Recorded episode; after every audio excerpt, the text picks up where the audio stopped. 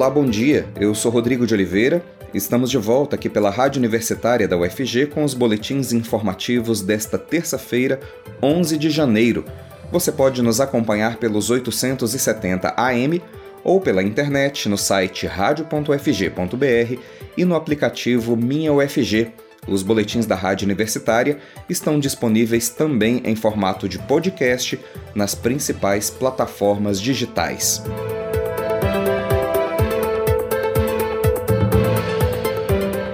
Começam nesta terça-feira as matrículas para a educação infantil em Goiânia.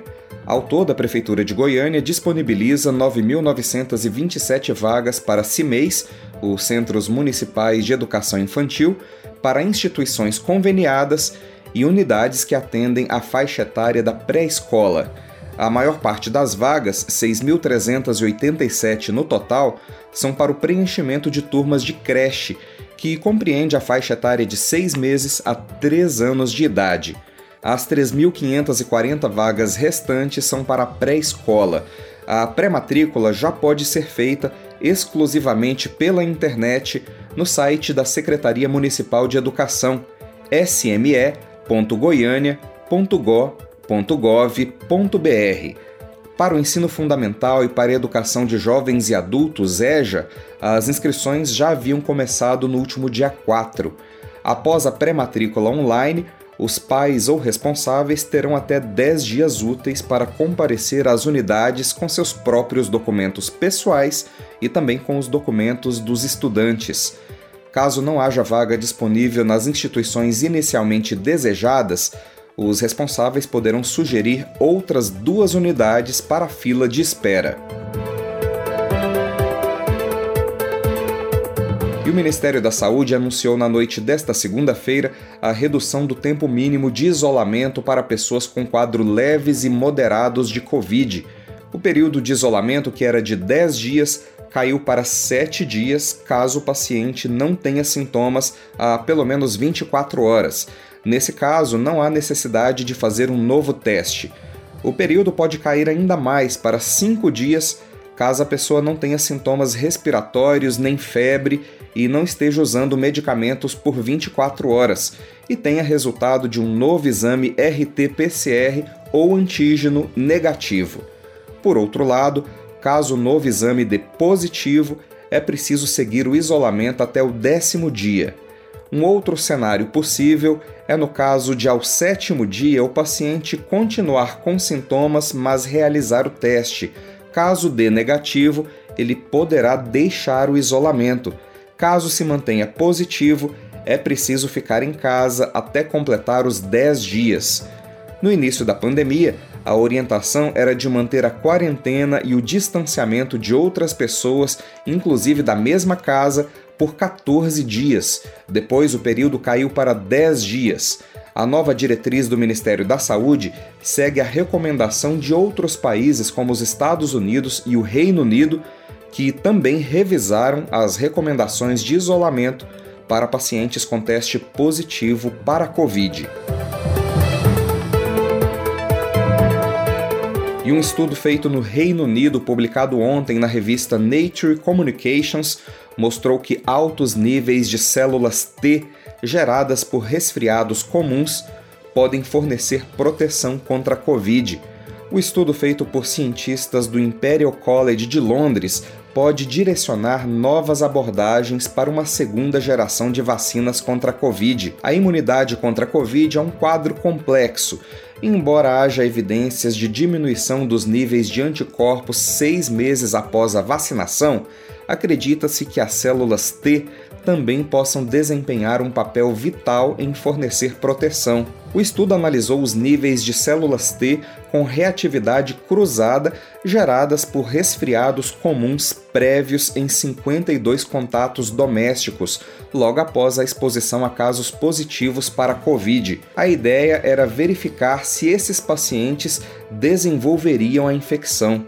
Descobriu-se que os 26 pacientes que não desenvolveram a infecção tinham níveis significativamente mais altos dessas células T do que as pessoas que foram infectadas. Os cientistas do Imperial College não disseram, porém, quanto tempo duraria a proteção das células T. Os autores do estudo disseram que as proteínas internas do novo coronavírus, que são foco das células T, podem oferecer um alvo alternativo para os fabricantes de vacinas.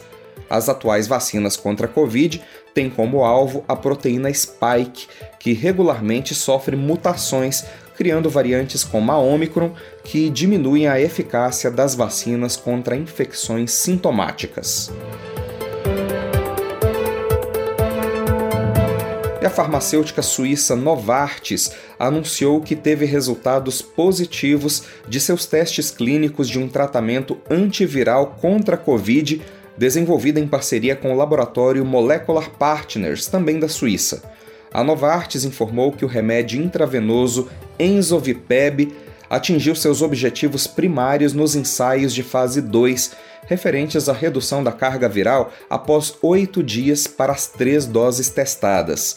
O medicamento também atingiu seus objetivos secundários relacionados com hospitalizações, internações em terapia intensiva e óbitos, alcançando uma redução dos riscos de 78% para os pacientes que receberam remédio, em comparação com aqueles que receberam um placebo.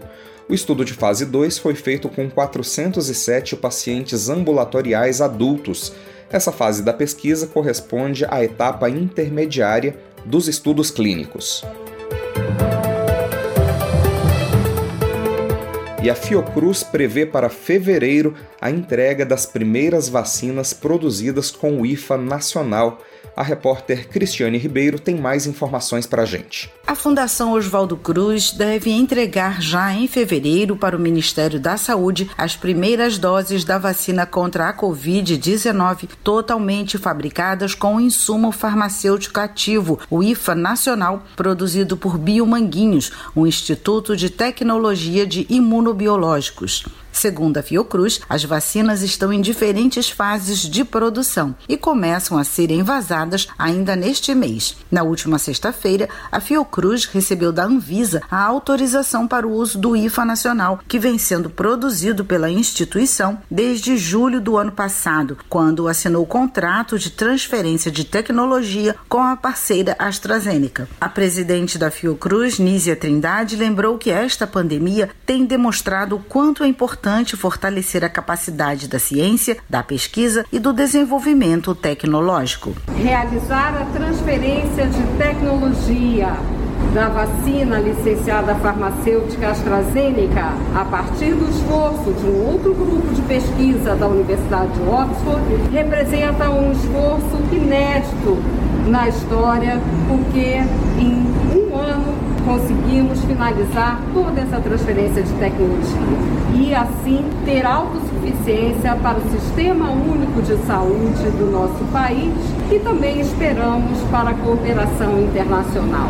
Já o diretor de Biomanguinhos, Maurício Zuma, destacou que ao conseguir a aprovação do registro da vacina contra a Covid-19 100% nacional, o laboratório oficial do Ministério da Saúde garante a eficácia e a segurança necessárias às vacinas. Com esse registro, garantimos a autossuficiência na produção da vacina Covid-19, que é estratégica para o país e nos coloca em uma posição diferenciada no combate à emergência sanitária. De acordo com a Fiocruz, Biomanguinhos dispõe no momento de insumo suficiente para a fabricação de 21 milhões de doses com o IFA nacional. Da Rádio Nacional no Rio de Janeiro, Cristiane Ribeiro. Continuam abertas as inscrições para o curso gratuito de moda para mulheres. São 200 vagas para mulheres que queiram se capacitar para trabalhar na indústria têxtil a Secretaria Municipal de Políticas para as Mulheres informou que mais de 100 pessoas já se inscreveram para os cursos de capacitação que são ministrados em parceria com o SENAC. Ainda há cerca de 100 vagas disponíveis. Podem se inscrever mulheres a partir de 16 anos de idade que tenham interesse em trabalhar com moda ou áreas correlatas e se encontrem em situação de vulnerabilidade social. As inscrições são gratuitas e podem ser feitas na sede da secretaria, que fica na Rua 74, número 423, no centro de Goiânia. Para a inscrição, é preciso levar o RG, o CPF, um comprovante de endereço e um comprovante de escolaridade. Projeto Maria e João Sem Violência da CUFA, a Central Única das Favelas, teve lançamento agora há pouco no Fórum de Senador Canedo. A iniciativa é uma parceria da CUFA com as promotorias de justiça de Senador Canedo para o desenvolvimento de ações que visam a redução dos índices de violência contra as mulheres por meio do incentivo a mudanças estruturais.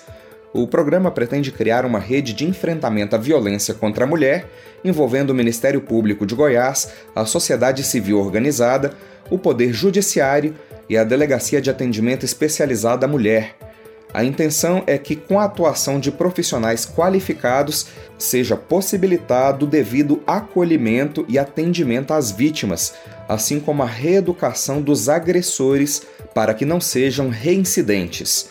O programa Maria e João Sem Violência começou na cidade de Montenegro, no Rio Grande do Sul. Os coordenadores da CUFA no sul do país vieram a Senador Canedo participar do lançamento uma parceria firmada com uma empresa de Senador Canedo garantiu o custeio do projeto por um ano. O valor estimado é de 120 mil reais. Nós teremos mais notícias daqui a pouco no boletim das 11 horas da manhã. Continue acompanhando nossa programação pelos 870 AM e pela internet no site radio.fg.br e no aplicativo Minha UFG. Nós também estamos nas redes sociais. Curta nossa página no Instagram e no Facebook. E use máscara em locais públicos, mesmo se você já estiver vacinado. O uso da máscara pode ajudar a frear a transmissão do coronavírus. Rodrigo de Oliveira, para a Rádio Universitária.